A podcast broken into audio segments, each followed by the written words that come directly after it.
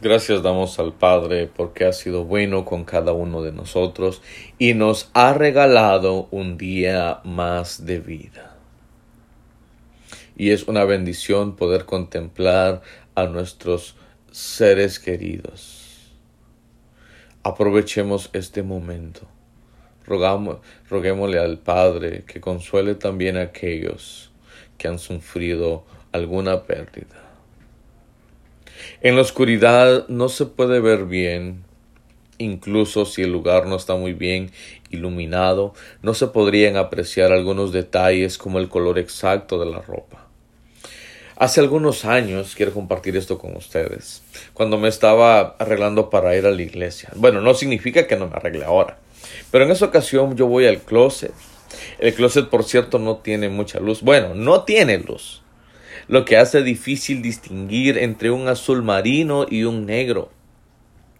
Y veo un pantalón con rayas, y según yo agarro el saco de las mismas, con las mismas rayas, pero mi sorpresa fue cuando yo llegué a la iglesia. El pantalón era de un color y el saco era de otro. ¿Y cuántas veces nos pasa esto en nuestra vida espiritual? Entre más nos acercamos a Dios, más nos damos cuenta que necesitamos de Él. Porque nos damos cuenta que somos tan frágiles, cuán débiles somos. Somos hombres finitos, somos hombres pecadores. Y esto es lo que nosotros podemos apreciar cuando vemos alrededor. Pero cuando vemos al cielo en medio de la oscuridad, la situación es muy diferente.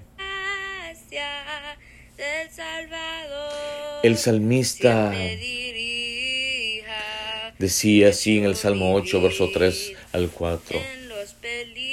Cuando veo tus cielos, obra de tus dedos, la luna y las estrellas que tú formaste, digo, ¿Qué es el hombre para que tengas de él memoria? Y el Hijo del hombre para que lo visites. Podemos ver la grandeza de Dios, lo inmenso del universo, cuando vamos a acampar, cuando vamos al camping. Y vemos la expansión, vemos todas las estrellas. Y podemos ver que el Creador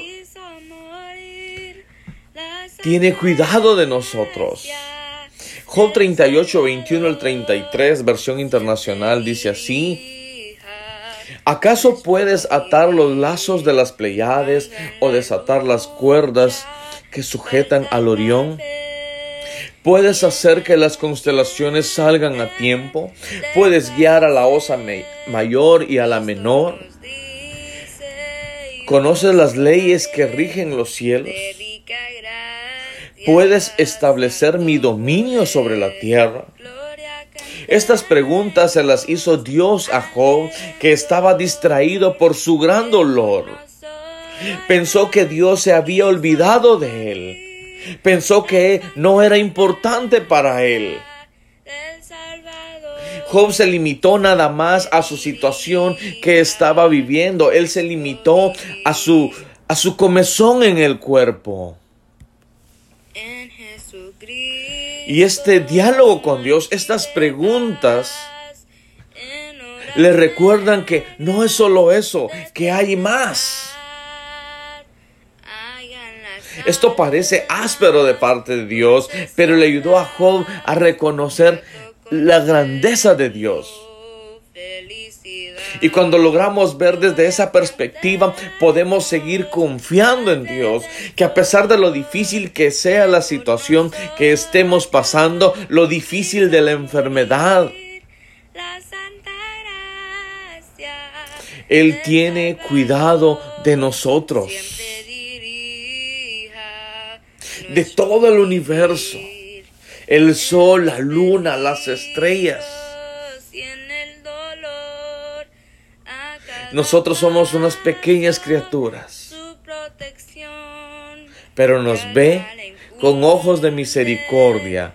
Somos su creación más importante, por así decirlo. Mateo 6:26 dice, mirad a las aves del cielo que no siembran ni ciegan, ni recogen en granero, y vuestro Padre Celestial las alimenta.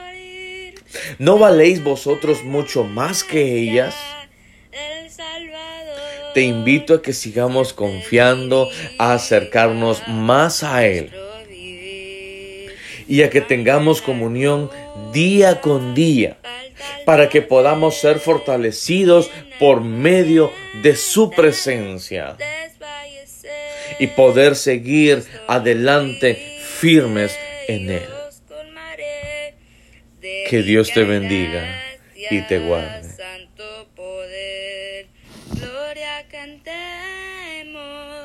al Redentor que por nosotras quiso morir.